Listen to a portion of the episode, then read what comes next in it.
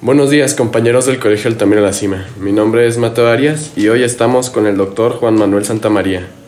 Bueno, buenos días. Buenos días. Eh, para iniciar este episodio del podcast, nos gustaría saber en concreto quién es usted, quién es el doctor Juan José Juan, Juan- Juan Manuel Santamaría en qué- y en qué se especializa. Muy bien. Bueno, pues muchas gracias primero por la invitación. Eh, pues yo creo que es muy complicado describirse a uno como tal, pero pues bueno, mi Juan Manuel Santa María es una persona común y corriente de 30 años que trabaja en la Agencia de Sanidad, Inocuidad y Calidad Agroalimentaria del Estado de Jalisco. Eh, tengo la licenciatura en Ciencias de los Alimentos, maestría en Ciencias de los Alimentos por parte de la Autónoma del Estado de Hidalgo y doctorado en Biotecnología en Procesos Agropecuarios por parte del Tecnológico Nacional de- en concreto de Tlajomulco de Zúñiga.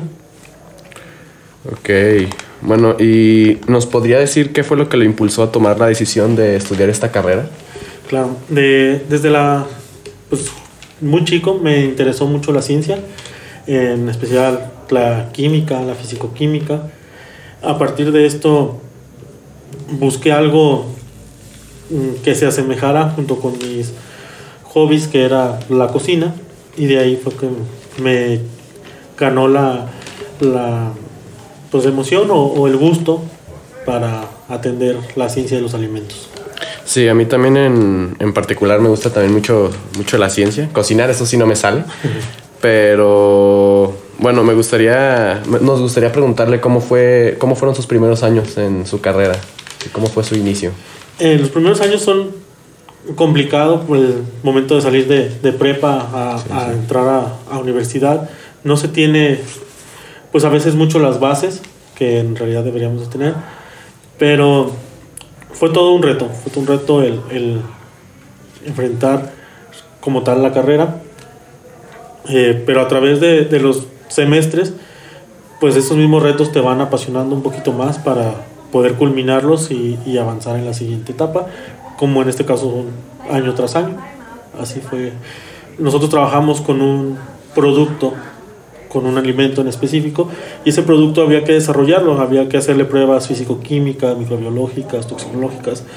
El- después, el hacer un producto con esa materia prima, que en mi caso fue la carambola, hacer un jugo, después cómo vender ese producto y pues al final hacer cada semestre una exposición de, de este tema.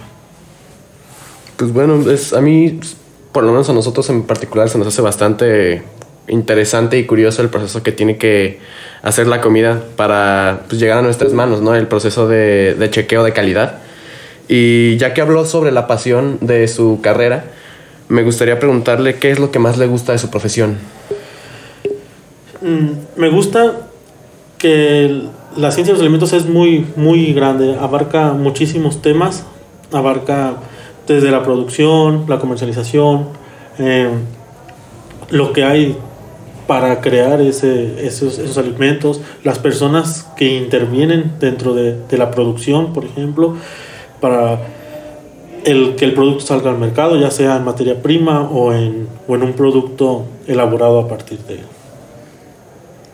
Ok, entonces, pues, podría, se podría decir que lo que más le gusta a usted es como el gran campo de opciones que tiene su profesión. Así es, sí, o sea, no nada más la comercialización, sino que, por ejemplo, en el área mm, que es físico-química, los nutrientes que hay, Sí, el sí. proceso que hay que elaborar, o no nada más mm, comer un, un producto por consumirlo, sino que aparte de que lo consumas, esté inocuo, sea sano y puedas aportar algo más a, a tu, a tu beneficio, algún nutriente o algo que las personas no pudieran consumir y, y buscar alguna similitud con productos que ya hay en el mercado.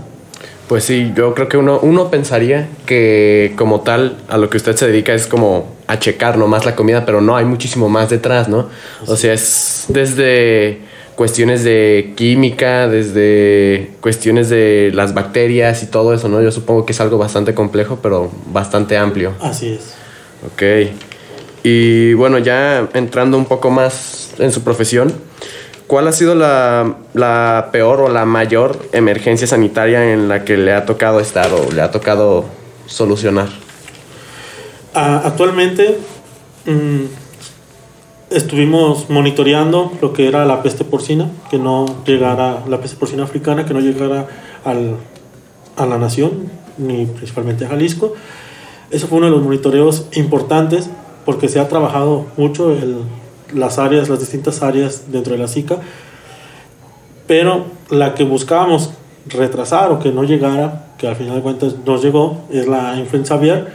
Afortunadamente, pues el, la agencia tiene personas muy capacitadas, el cual se les avisó mmm, cómo iba el proceso de, de llegada a, aquí a, al estado. Y pues afortunadamente ya tenemos muchas de, las de los focos dentro del estado atendiéndonos con vacunas para evitar que la influenza aviar pueda proliferar dentro del estado y, y pues en la, a nivel nacional. Sí, bueno, yo creo que como usted ya lo mencionó, estas enfermedades son un poco más diferentes o difíciles de tratar que las enfermedades comunes, ya que únicamente no es como, pues como tal el medicamento, ¿no? Lo que lo soluciona la enfermedad a la persona, sino es encontrar desde la raíz y pues erradicarlo, ¿no? Porque si no, pues va a llegar una y otra y otra y otra y otra vez y va a seguir siendo cuento nunca acabar. Así es, sí. Ok. Y bueno, eh, tocando un poco más el tema reciente que fue de la pandemia, ¿Cómo afectó esta en su ámbito profesional? ¿Cómo, ¿Cómo afectó la pandemia del 2020 su carrera, a su carrera? Pues desgraciadamente o afortunadamente eh, en lo personal a mí me benefició porque yo estaba terminando el doctorado cuando llegó la pandemia y esto me alejó un poquito de, de los laboratorios por estar cerrado, pero me abrió la puerta para entrar a la agencia la ASICA. Y con esto um, pude apoyar a diferentes áreas, en el área de alimentos, después en el área técnica, como es el, proceso de entrada en los PBIs, en los rastros, en el rastro municipal de Guadalajara, para ser específico, y pues de ahí ya entré a, la coordinación de que estoy actualmente, la coordinación en comunicación y socialización de riesgos de la agencia pues sí, pues como quien dice, ¿no? Cuando se cierra una puerta, se abre una ventana, ¿no? Así. Entonces, este, podemos decir que su carrera es como algo de siempre estar activo, o sea, siempre hay algo que hacer, nunca, nunca hay como un descanso. Sí, sí, siempre, pues hay que consumir, hay que comer, entonces tenemos que estar ahí para atender todo. Claro, claro. Y bueno, ya pues para finalizar, ¿Hay algún mensaje o consejo que le quiera dar a los estudiantes que piensan estudiar algo como lo que usted estudió? Eh, pues el consejo común que les dan es el de, estudiar, de investigar más, de no nada más quedarse con lo que aprenden en la escuela. Pero yo voy un poquito más allá. Yo creo que, que es importante el estudio, pero también es importante cómo, qué realizas después de, de, del estudio. O sea, no nada más llegar a tu casa y descansar, sino que pues buscar algún trabajo similar a lo que estás haciendo. No importa que no te paguen mucho, pero al final de cuentas, cuando egreses, esa experiencia te va a valer mucho. Y esa puede ser la diferencia entre un salario de recién egresado a un salario de recién egresado con experiencia en algún tema.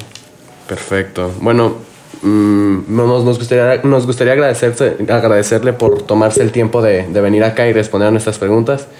Y bueno, compañeros, ya escucharon a, a nuestro acompañante, el doctor Juan Manuel Santamaría Gómez. Y bueno, los esperamos para, para el próximo episodio de nuestro podcast y muchas gracias por su atención. Gracias.